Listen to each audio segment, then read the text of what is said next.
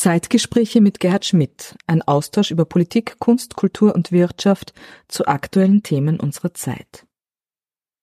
Großen Respekt vor einer gleichgeschlechtlichen Partnerschaft, wenn sie, wenn sie wirklich, was ich immer wieder erlebt habe, äh, bei Freunden, Bekannten, die in solchen Partnerschaften leben, äh, dass sie wirklich äh, einander beistehen, einander helfen, und da ist die Frage der Sexualität ja nicht die erste Frage.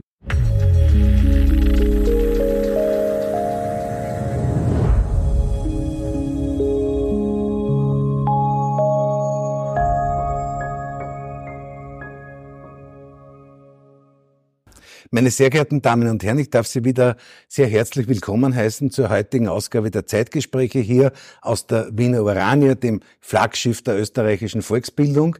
In wenigen Tagen feiern wir äh, das Osterfest und daher habe ich heute einen ganz besonderen Gast bei mir. Äh, ich begrüße sehr, sehr herzlich seine Eminenz, Kardinal Dr. Christoph Schönborn, den Erzbischof von Wien. Herr Kardinal, herzlich willkommen bei unseren Zeitgesprächen. Danke. Freue mich sehr, dass Sie Zeit gefunden haben, so wenige Tage vor Ostern äh, zu mir zu kommen, zu einem Gespräch über Fragen der Zeit, der Gesellschaft. Äh, Herr Kardinal, Sie haben, ich habe mir natürlich äh, Ihre Biografie angeschaut. Äh, ich kann mir wahrscheinlich sehr kurz fassen, weil viele unserer Zuschauerinnen und Zuschauer diese Biografie auch äh, sehr, sehr gut kennen.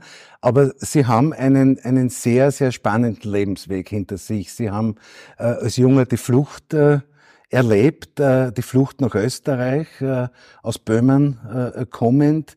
Sie haben dann äh, den Weg in Richtung Kirche gewählt, haben dann die Priesterweihe 1970 in Wien erfahren, haben dann unzählige Studien absolviert an spannenden Universitäten, haben dann das Doktorat der Theologie in Paris äh, äh absolviert, wenn ich richtig äh, informiert äh, war, waren Studentenseelsorger, sie waren äh, an der Universität von Fribourg in der Schweiz tätig, sie haben, äh, sie haben sozusagen ein, ein, eine Lehrbefähigung für Theologie des christlichen Ostens, sie waren Ordinarius für Dogmatik. Und dann kam die große die große priesterliche und, und, und funktionale Karriere, wo sie dann Sekretär der, der Redaktionskommission des Katechismus waren, sind 1991 in Wien zum Bischof gewählt worden, sind Dominikaner, wenn ich das sagen darf, äh, dann später Erzbischof Coadjutor, dann Erzbischof und dann haben sie vom, vom Papst das Pallium verliehen bekommen, das meines Wissens noch das Zeichen des Metropoliten mhm. äh, ist und äh, wurden dann 1998 zum Kardinal äh, kreiert.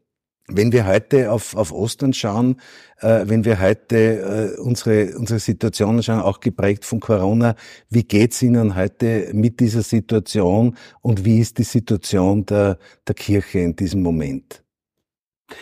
Ja, danke, Herr Doktor, für die, für die Einladung. Äh, danke auch äh, für die Gelegenheit, äh, hier in der Urania äh, zu, zu sprechen und, und auszutauschen. Dieses wie Sie sagen, Flaggschiff der Volksbildung. Ja. Ähm, mir ist äh, die Corona-Zeit äh, vor allem ein Segen gewesen. Das ist aber ganz persönlich meine Situation. Ich hatte im Jahr 2019 zwei schwere Erkrankungen, ähm, die äh, mich ziemlich, äh, ziemlich knapp am, äh, am anderen Leben äh, vorbei haben schrammen lassen.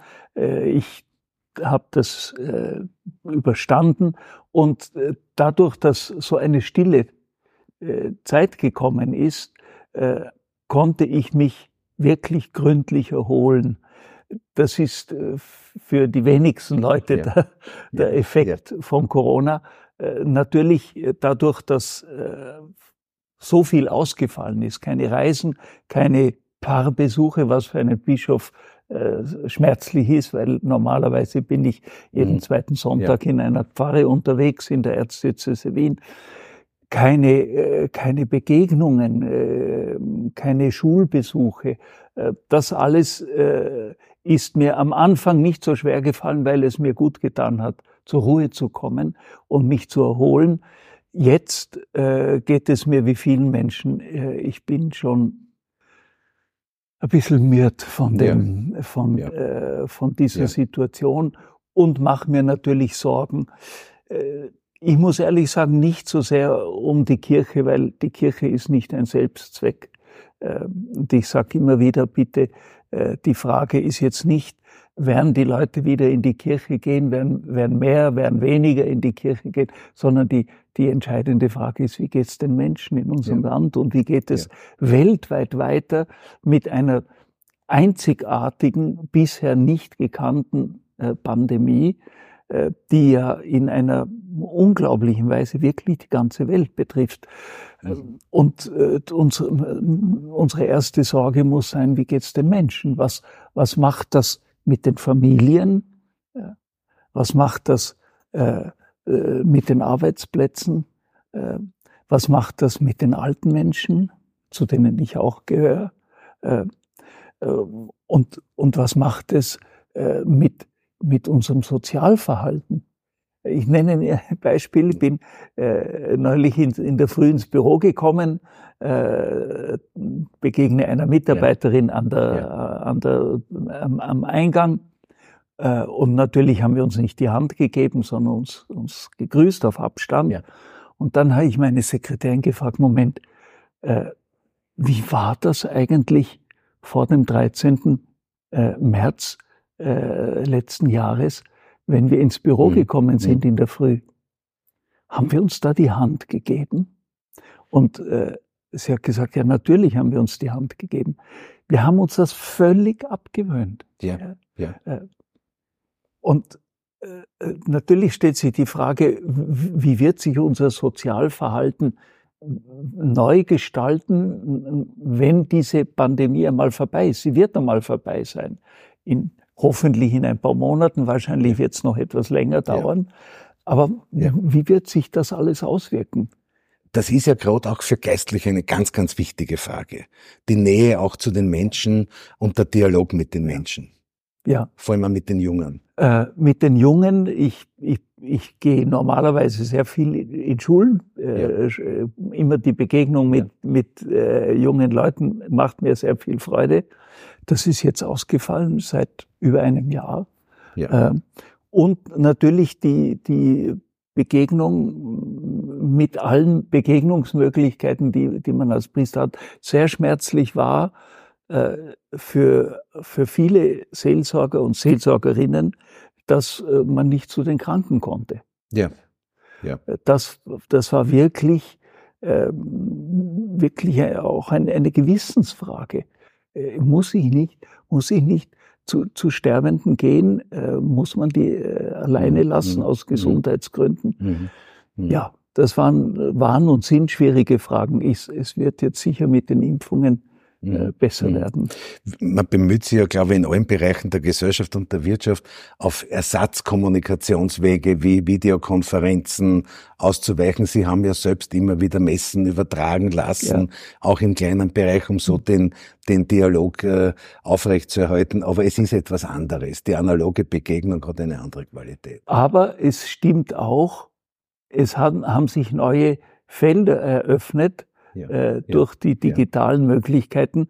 Ich habe äh, wochenlang äh, aus der kleinen Bischofskapelle ja, ja, am, ja. Äh, am Stephansplatz. Das habe ich gemeint, zum, äh, ja. habe ich die Messe übertragen äh, mit Livestream mhm. und wir hatten im ersten Lockdown täglich über 1000 Menschen, die, die an dieser, dieser, diesem Gottesdienst teilgenommen haben, ja. aus, äh, in der ganzen Welt. Äh, und ganz berührende Echos. Ja. ja. Spüren Sie, dass die Menschen sozusagen in der Krise einen stärkeren Zugang zur Kirche suchen? Äh, ich, ich hoffe es. Ich hoffe es, ja. Äh, das heißt, äh, wir haben eine Sache gemacht, das ist medial vielleicht nicht so gut drüber gekommen. Wir haben vom ersten Moment an gesagt, beim, beim Lockdown, öffentliche Gottesdienste mussten ausgesetzt werden, aber die Kirchen sollen überall offen bleiben. Mhm. Mhm. Und das habe ich mhm. viel gehört aus den Pfarren, dass äh, äh erstaunlich viele Menschen einzeln gekommen sind, eine Kerze anzünden, eine stille Zeit, ein Gebet. Mhm. Äh, mhm. Und ich denke, das ist schon bei vielen äh, eine, eine stärkere Erfahrung in dieser Zeit. Ja. Eminent, Sie sind bekannt dafür, dass Sie zu jenen Theologen zählen, äh, die sich vor allem mit der Verbindung zwischen Theologie und Wissenschaft äh, mhm. beschäftigen. Manche haben geschrieben, die Kirche wäre gekränkt durch Darwin und so weiter. Aber Sie, äh, Sie versuchen ja sozusagen diese Brücke zwischen Glauben und Theologie auf der einen Seite und vor allem den Naturwissenschaften mhm. auch herzustellen. Ja, das hat mich immer schon interessiert. Ich bin, äh, ich bin zwar kein äh, absolut kein gelernter Naturwissenschaftler, ja, ja. aber äh, eher, eher äh, populärwissenschaftlich ja. interessiert. Aber die, die Grundfragen über die Entwicklung der Natur, die Entwicklung des Kosmos, äh, die Entwicklung des Menschen haben mich immer sehr interessiert. Und ich habe eigentlich nie verstanden, warum äh, Menschen einen Widerspruch zwischen Glauben und Wissenschaft sehen. Ich habe noch keine wissenschaftliche Entdeckung äh, mhm. kennengelernt, mhm. die mich in irgendeiner Weise in meinem Glauben in, in Frage gestellt hätte. Im Gegenteil, ich mhm. habe immer mehr mhm. gestaunt. Mhm. Wenn man jetzt liest äh, und hört und äh, mit Fachleuten redet über die Entwicklung äh, des äh, Covid-Impfstoffs. Impfstoff, ja ja. Äh, über die, die, die RNA. Äh, das ist ja so faszinierend, äh, die, schon die Entschlüsselung des genetischen Codes und dann die Entschlüsselung der RNA und, und wie das in jeder Zelle unseres Körpers funktioniert und sich von Erbe, Erbe zu Erbe weiter ja. über, ja. über, übermittelt, so dass man in meinem genetischen Code äh, äh, die Geschichte der Menschheit nachlesen kann, ja, dass ich gewissermaßen ja. das Buch der Geschichte der, der, der, Menschheit in mir trage. Ja. Äh, das ist etwas so Faszinierendes und ich wüsste nicht, was soll das an meinem Glauben in Frage stellen. Im Gegenteil, das Staunen. Einstein hat einmal gesagt, der ja auch ja, in der Urania ja, ja, äh, gesprochen hat. Einstein hat gesagt, äh, äh, das Erstaunliche ist nicht, dass wir erkennen, sondern dass die Natur erkennbar ist. Das heißt, dass, dass die uns Antworten gibt. Ich bin vor kurzem dem Christoph Huber begegnet, dem ja. äh, Gründer von ja. BioNTech, ja. Äh, der ja hier aus Wien stammt, aus der Postgasse, ganz hier in der Nähe. Äh, und äh, das Faszinierende ist, wie die, die Natur Antworten gibt. Der Forscher schürft sozusagen mit Experimenten, mit allen möglichen Mitteln, versucht er herauszubekommen, wie das funktioniert und die Natur antwortet. Mhm. Das heißt, äh, sage ich jetzt vom Glauben her, äh, das mhm. ist mhm. nicht einfach äh, blindes Chaos, sondern mhm. das ist eine geordnete, eine mhm. geordnete Welt. Äh, mhm. Wie die Bibel sagt, alles hat er, der Schöpfer, nach Maßzahl und Gewicht geordnet. Und deshalb äh, ist äh, Naturwissenschaft und Glaube für mich überhaupt kein Widerspruch. Sie haben ja kürzlich sehr fasziniert auch geschrieben über diese Mars-Sonde, die da jetzt ja. unterwegs ist, ja, oder die die ersten, ersten Live-Bilder sozusagen vom, vom Mars uns geschickt hat. Ne? Ja, äh, äh wie ich diese Bilder vom Mars gesehen habe, habe ich äh, mir gedacht, wie dankbar bin ich, dass ich auf, dieser, auf diesem Planeten lebe ja, und nicht ja. auf dem Mars. Ja. Dort könnte ich gar nicht leben. Da kannst du nicht atmen, da gibt es kein Leben. Äh, äh, und, äh, und für mich war gerade dieses, die, diese Bilder von der Mars-Sonde 470 Millionen Kilometer entfernt ja, von der. Erde ist der sieben, Mars. Sieben Monate Reisezeit. Sieben Monate, Monate Reisezeit. Äh, und wenn man dann zurückschaut vom Mars, sollte mal jemand dorthin gelangen, dann sieht er diese winz, ja. diesen winzigen kleinen Planeten, ja. so wie wir den Mars ja. in einer klaren Nacht sehen. Äh, und je näher man ihn dann äh, kommt, desto mehr staunt man über die Schönheit dieses Planeten. Und das ist unser Lebensraum. Es ja. gibt keinen ja. anderen. Es, gibt, es gibt nur diesen Planeten, auf dem wir, wir Menschen leben können. Also mich hat es eigentlich bestärkt in der Überzeugung, äh, dieser Planet ist uns anvertraut. Wir verdanken ihm den Lebensraum, aber wir müssen ihn auch schützen. Das heißt, dass sich die Kirche auch sehr wohl mit ökologischen Fragen beschäftigt. Unbedingt. Das ist, äh, wir, wir reden gerne von Schöpfungsverantwortung. Ja. ja. Äh, in der Bibel ist das ja sehr schön beschrieben, dass Gott also den Menschen geschaffen hat. Das ist natürlich eine symbolische Sprache, nicht eine naturwissenschaftliche Beschreibung. Mhm. Äh, Gott hat den Menschen geschaffen und ihn in einen Garten gesetzt und diesen Garten ihm anvertraut zur Pflege. Mhm. Und mhm. genau mhm. das ist das, was wir jetzt so viel deutlicher spüren. Äh, wir haben nur diesen Lebensraum und der ist uns anvertraut zur mhm. Pflege. Mhm. Mhm. Herr Kardinal, äh, die katholische Kirche in Österreich, Sie waren ja 22 Jahre lang auch Vorsitzender der österreichischen Bischofskonferenz. Die katholische Kirche in Österreich hat ja, sind 55 Prozent aller Österreicherinnen und Österreicher Mitglied. Und dann haben wir natürlich andere christliche Glaubensrichtungen wie die Orthodoxie und die Evangelischen, die noch einmal eine Million darstellen, also 5 Millionen, 55 Prozent.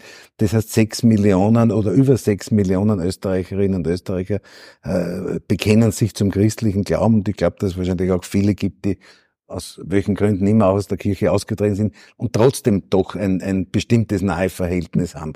Jetzt ist die Kirche sicher auch eine, eine die, die unter allen, die römisch-katholische Kirche unter allen Glaubensgemeinschaften wahrscheinlich die bestimmende, äh, auch die bestimmende Kraft. Äh, für mich als Politiker ist natürlich auch immer die Frage, wenn ich mir die Gesellschaft anschaue, dann sehe ich auch Gegensätze oder ich sehe, ich sehe äh, soziale Gegensätze, die zu überwinden sind. Ich sehe Menschen, denen es schlecht geht, die, die, die in Not sind, die mit einem geringen Einkommen auskommen müssen und die die Sehnsucht nach einem halbwegs guten Leben haben. Engagiert sich die Kirche auch sozusagen in diesem Bereich der sozialen Gerechtigkeit? Naja, das ist ein, das ist ein, ein Grundauftrag der Kirche. Äh, man, man spricht von den drei, drei Grundaufgaben der, der Kirche. Äh, das ist, das ist äh, die Verkündigung, also das Evangelium sozusagen äh, unter die Menschen zu bringen, es selber zu leben und unter die Menschen zu bringen.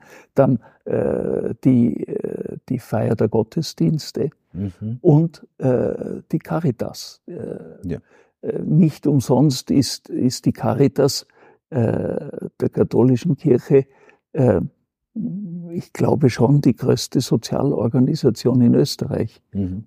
Mit äh, vielen anderen Partnern, mit denen sie sehr gut zusammenarbeitet, ob das jetzt die, die Diakonie bei den Evangelischen ist, äh, ob das die äh, zu den äh, verschiedenen politischen Parteien äh, hin orientierten äh, Sozialeinrichtungen sind.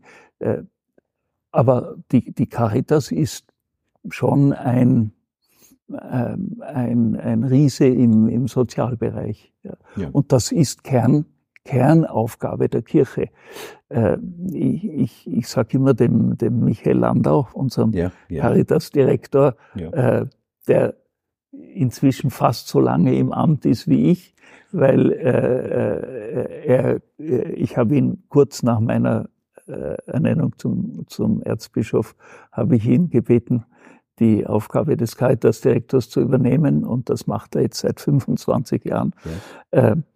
Äh, ich sage ich sag ihm immer, äh, eine Caritas, die nicht lästig ist, ist eine Caritas, die nicht ihre Aufgabe erfüllt. Denn sie muss, sie muss eine Lobby für die sein, die keine Lobby haben. Ja. Äh, und, äh, und da muss ich sagen, Gott sei Dank in Österreich gibt es eine sehr gute und solide Zusammenarbeit zwischen äh, den, den, der öffentlichen Hand, den politischen äh, Gruppierungen äh, und, und äh, den karitativen Organisationen. Ein, ein, ein sehr heikles Thema, in dem Sie aber die Caritas, glaube ich, sehr, sehr beispielhaft äh, engagiert, äh, ist der ganze Fragenkomplex von Migration und Integration. Ja. da gibt es ja auch viele gesellschaftliche Gegensätze, aber die Caritas ist da mittendrin in dem Feld. Das muss sie auch sein, ähm, weil äh, die erste Aufgabe der Caritas natürlich nicht ist, äh, Politik zu machen, äh, äh, Politik jetzt durchaus äh, im positiven Sinne, ja, also, also Leitungs Leitungsverantwortung, äh, die eben zur, zur, Kernaufgabe der Politik gehört, die, die, die ordnende Funktion der, der Politik. Ich nehme die ganze Diskussion über die griechischen Inseln oder jetzt die bosnische Situation der Flüchtlinge in Bosnien. Ich verstehe schon, dass die Politik nicht nur und zu, zuerst auf die soziale Not der einzelnen Personen schauen muss. Das ist mhm. die Aufgabe unserer karitativen Organisationen, die das auch sehr intensiv mhm. tun und sehr viele Privatpersonen auch. Ja. Aber äh, die Politik muss natürlich auch darauf schauen, äh, dass, äh, dass hier äh, Interessen im Spiel sind, die nicht immer sehr lauter sind. Ja. Mhm. Äh, die, die Weltpolitik, die Wirtschaftspolitik, äh, mhm. die halt auch mit dazu beiträgt, dass es äh, Flüchtlingsströme gibt, bis hin zu den Waffenlieferungen etc. Alles, alles, alle diese Fragen, wie, wie geht man mit den Migrationsfragen im politischen Bereich um, ist die eine Seite. Aber die, die, die Caritas und vergleichbare. Organisationen mhm. muss zuerst auf die konkreten Menschen mhm. schauen, wie es ihnen geht. Und wenn eben auf äh, den griechischen Inseln äh, die Situation wirklich erschütternd ist oder in Bosnien diese hängen gebliebenen Flüchtlinge, dann wird die Caritas äh, eine andere Perspektive haben als die Politik. Das Wichtige ist, dass die beiden zusammenkommen ja. und dass man einen Weg findet, der politisch verantwortbar ist und gleichzeitig äh, die Augen nicht mhm. schließt vor der mhm. menschlichen mhm. Not. Kann die Kirche so etwas wie der, ein, ein, ein Kit sein, der die Gegensätze in der Gesellschaft auflöst? Das, Oder äh, mithilft, äh, sie aufzulösen? Das war, ich denke an meinen großen Vorvorgänger, den Kardinal König, ja. das war sein äh, lebenslanges Bemühen. Er hat noch die Zeit erlebt, wo in Österreich Bürgerkrieg war, mhm. wo die politischen Parteien äh, in Lager, äh, in verfeindete Lager getrennt waren. Und äh, es war sicher ein, ein großes Verdienst von ihm, dass er ähm, Brücken gebaut hat und ähm, ähm, vor allem den tiefen Graben zwischen, zwischen den beiden großen äh, politischen Gruppierungen in unserem Land, die in der Zwischenkriegszeit äh, verfeindet waren und die nach dem Krieg äh, allmählich zusammengefunden haben, dass er sich bemüht hat, hier äh, mhm. Brücken zu bauen und auch die Kirche aus einer einseitigen äh. Mhm. Äh, parteipolitischen äh, Verhaftung herauszuführen, nicht um äh, politisch ganz neutral zu sein, sondern um, äh, um äh, Zusammenarbeiten, äh, Allianzen äh, zwischen Politik und, äh, und, und, und Kirche zu schaffen. Sie haben mir jetzt fast meine Frage vorweggenommen, weil Sie haben im Jahr 2004 in diesem Buch von Annemarie Fenzel über den Kardinal König ein großartiges Vorwort geschrieben, wo Sie auch auf diese, auf diese, aus, äh, auf diese ausgleichende Wirkung äh, mhm. Bezug nehmen. Für mich als Sozialdemokrat war natürlich das schon im historischen Zusammenhang sehr, sehr wichtig, dass es zu dieser Aussöhnung zwischen der Sozialdemokratie und der katholischen Kirche gekommen ist, mhm. weil auch ein Bruno Kreisky ja erkannt hat, dass der Großteil der Mitglieder und der Großteil der Wählerinnen und Wähler ja auch Angehörige der katholischen Kirche sind. Ja. Ne? ja. Äh, das, das war ein, ein langer, aber äh, im, im letzten dann doch äh, erfolgreicher Weg. Ja. Heute kann man sagen, dass in, in allen politischen Gruppierungen ja. äh, Katholiken äh, beteiligt sind ja. und äh, dass die Kirche selber diese Spannweite auch in, äh, innerlich äh, mhm. nicht nur aushalten muss, sondern, sondern äh, mit ihr positiv leben muss, äh, weil man in politischen Fragen äh, berechtigterweise unterschiedliche Positionen haben kann, so, so, solange sie im, im ja. Spannungsbogen ja. der Verfassung und im ja. Spannungsbogen der, der Menschenrechte beheimatet sind. Ja. Ich denke, es muss trotz aller tagespolitischer Unterschiede und, und Streitereien und, und aller Diskussionen auch so etwas geben, was darüber steht ja. und wo das Miteinander im Vordergrund ist. Was man jetzt gerade in der Krise ja. wahrscheinlich auch wahrnimmt. Äh, das war, das war mir ähm, äh, auch persönlich immer ein Anliegen, äh, dass wir äh, das Gemeinwohl in den Vordergrund stellen. Ja. Äh, denn äh, wenn wir nicht alle Gruppierungen, Organisationen, Parteien, Religionsgemeinschaften, wenn wir nicht das Gemeinwohl mhm. im mhm. Blick haben, mhm. dann sind wir ja. schädlich für, für, ja. das, für das Gemeinwesen. Dann, dann ja. spalten wir statt zusammenzubringen. Jetzt leben wir in einer Zeit, wo neben den, den traditionellen Lebensformen der Familie auch andere Lebensformen Platz gegriffen haben. Und das hat ja jetzt vor kurzem in der, auch in der Kirche diese Diskussion gegeben, wie man mit, mit homosexuellen mhm. Paaren äh, umgeht. Äh, mhm. Ist das eine Diskussion, die in, unter den Bischöfen sozusagen zirkuliert und diskutiert wird? Ja, das ist natürlich ein Thema.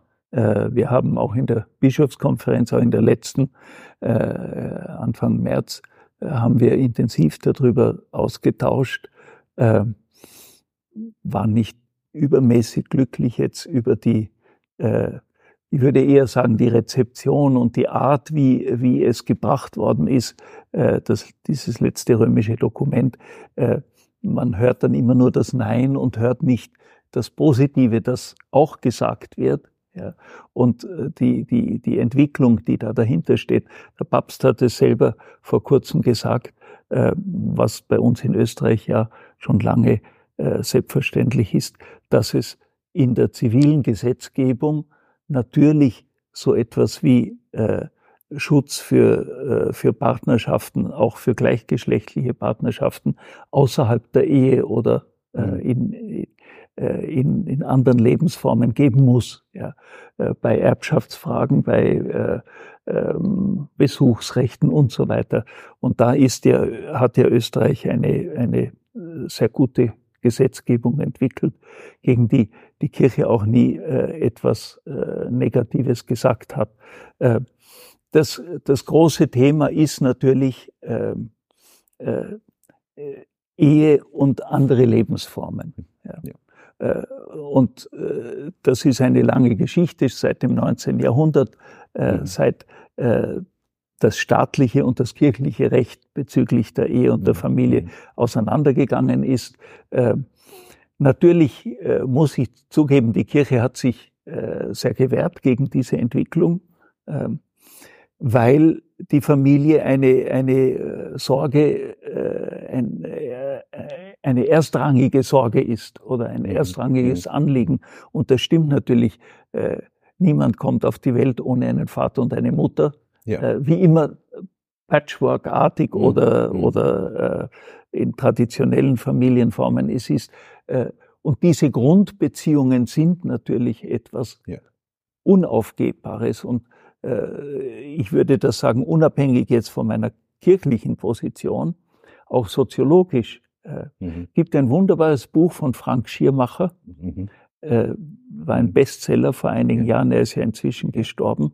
Äh, Minimum hieß ja. das Buch. Ja. Minimum. Und es ist ein ganz faszinierendes Plädoyer für die Familie, mhm. weil er zeigt mhm. an vielen, vielen Beispielen, ganz praktischen, äh, zum Teil sehr dramatischen Beispielen, dass in der Notsituation die Familie äh, mhm. das sozial haltbarste mhm. Modell ist. Mhm.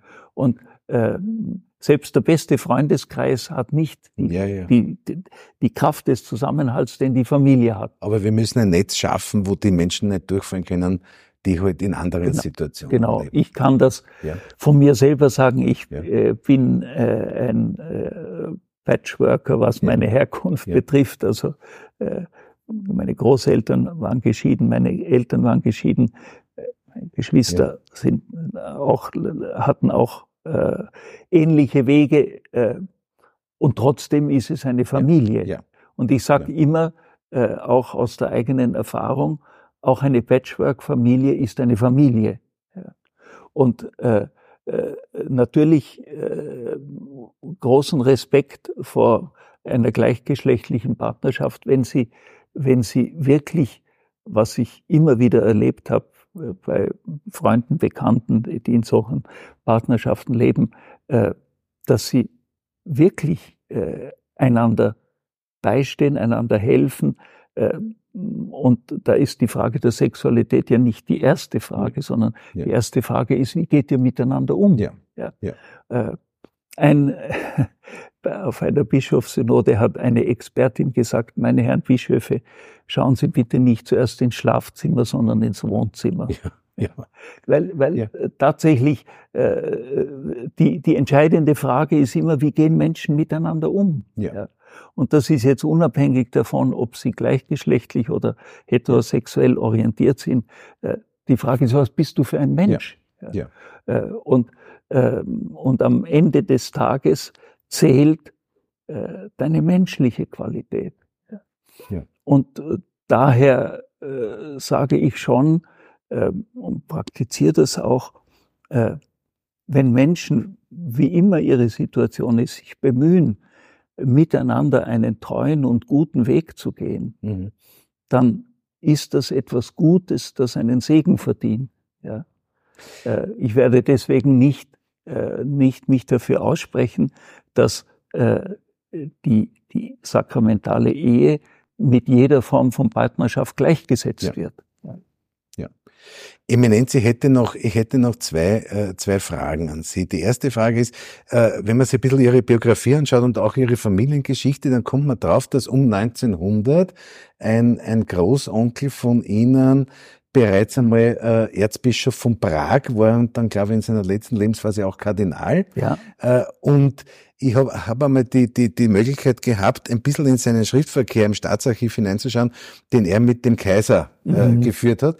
Und äh, habe da gemerkt, dass er ein, ein großer Gegner des loegischen Antisemitismus in, in Wien war und den Kaiser immer wieder sozusagen aufmerksam gemacht hat. Jetzt gibt es viele Stimmen, die, äh, die ein bisschen sozusagen den, den, ein Aufkommen des, also nicht ein bisschen, sondern dieses Aufkommen des Antisemitismus in Europa wieder sehen. Wie sehen Sie da die Situation? Ja, diese Gefahr besteht.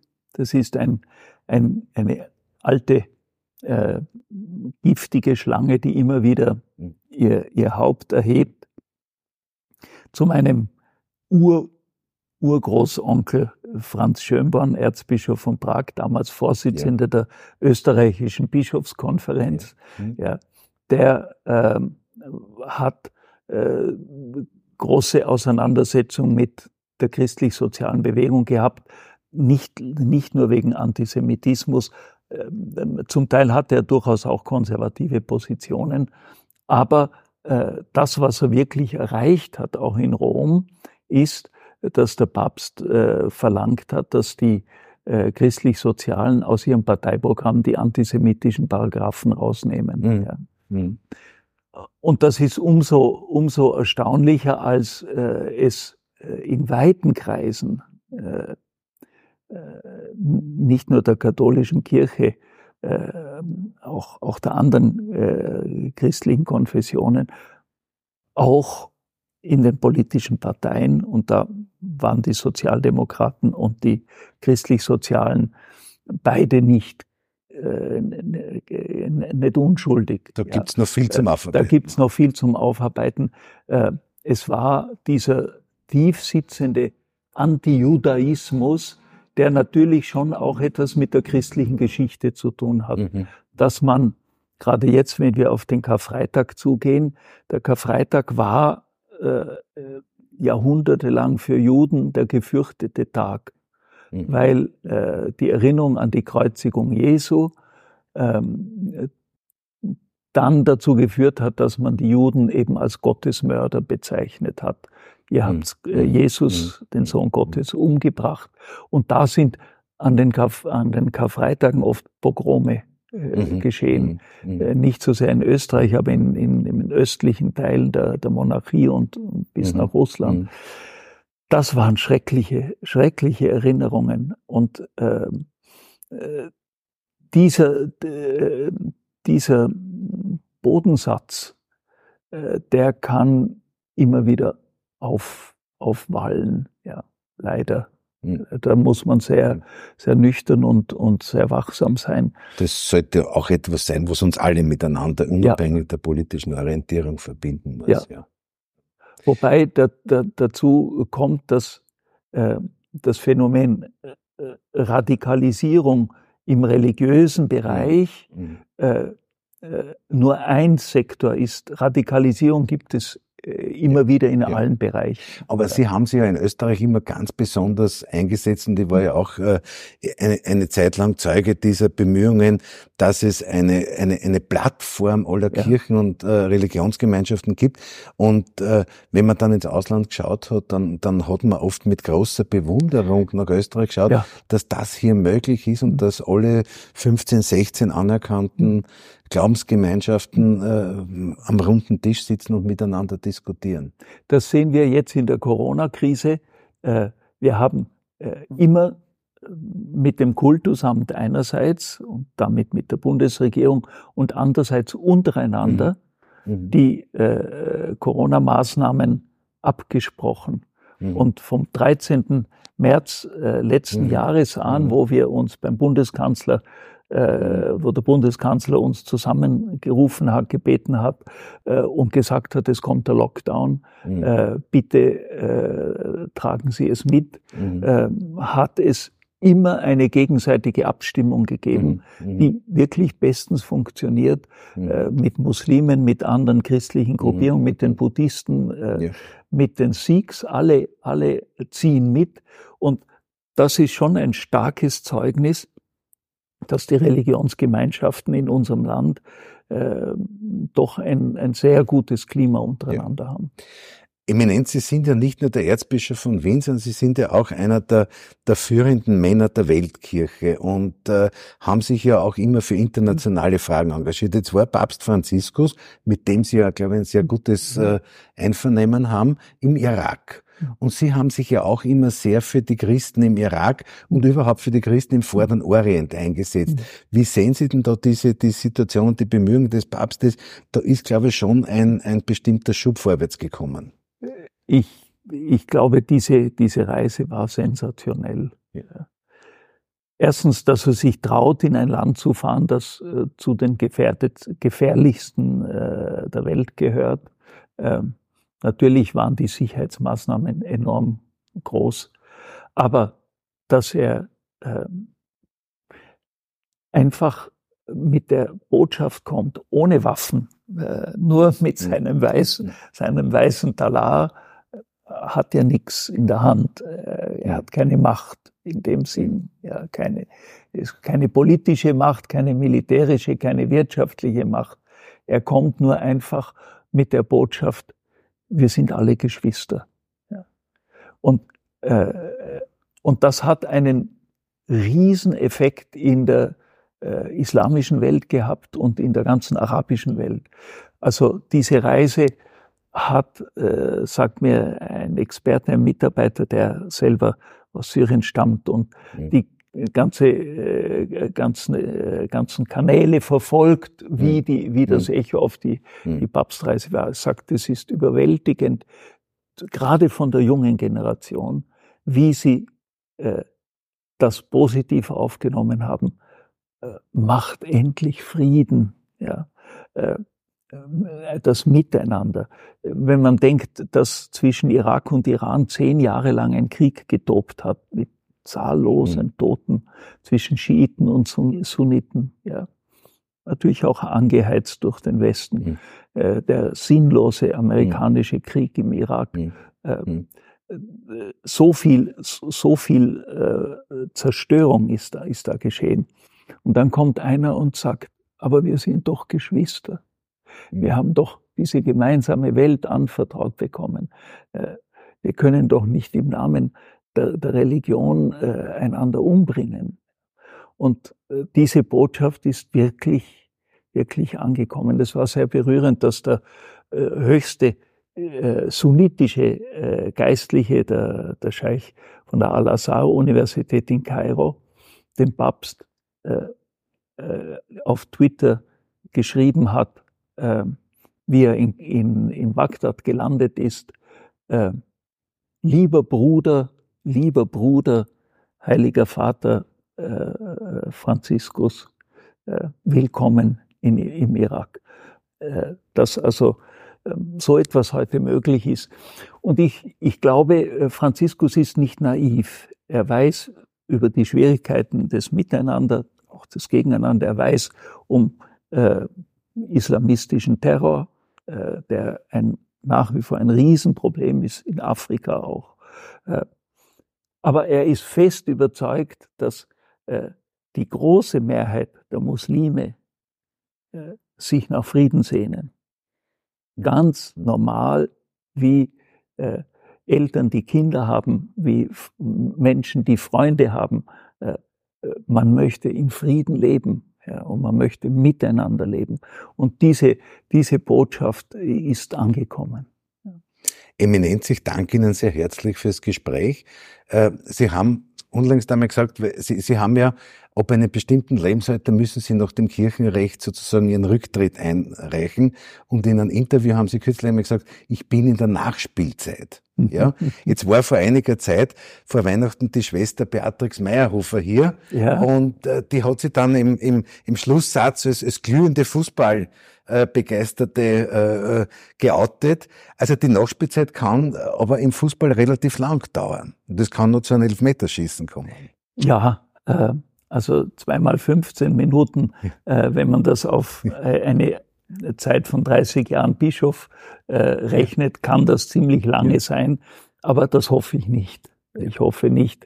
Äh, äh, der, der Papst hat äh, mir deutlich gemacht, dass er mich noch nicht gehen lassen möchte. Ja. Aber ähm, ich habe gesagt, wenn die Corona-Krise wirklich vorbei ist und wieder ruhigere Zeiten kommen, dann bitte schaut's Nachfolger. Es gibt, es gibt Nachfolger. Sicher. Ja. Sie bleiben was so oder so Kardinal und damit äh, der spannendsten Gesprächspartner und Theologen ich habe vor, in Wien ja. zu bleiben ja. äh, und in Wien hoffentlich auch ein, äh, meine Ruhestätte im Stephansdom zu finden, äh, ob im Amt oder ja. im Dienst. Ich bleibe auf jeden Fall im Dienst, wenn auch nicht im Amt. Vielen herzlichen Dank. Am Ende des Interviews äh, gibt es bei mir meine Gäste. Ich bin ja politischer Mandatar und bei mir in Hitzing am Dach meiner ISBÖ-Bezirksorganisation äh, haben wir mehrere Bienenstöcke und da wird genfrei und biozertifizierter Honig, genfrei zertifizierter und biozertifizierter Honig produziert. Das ist, äh, der Honig ist vielleicht auch ein bisschen die Symbol, also das Symbol der Kraft, der Gesundheit. Und äh, Einstein hat sich ja auch schon über die Bienen geäußert. Äh, ähm, ich möchte Ihnen das geben, sozusagen mit dem besten Wunsch, ein äh, gesegnetes Osterfest, ein schönes Osterfest für Sie und viel, viel Kraft für alles, was Sie vorhaben. Vielen herzlichen Dank. Sehr herzlichen Dank, Herr Doktor, und äh, Ihnen alles Gute auch für Ihren Dienst.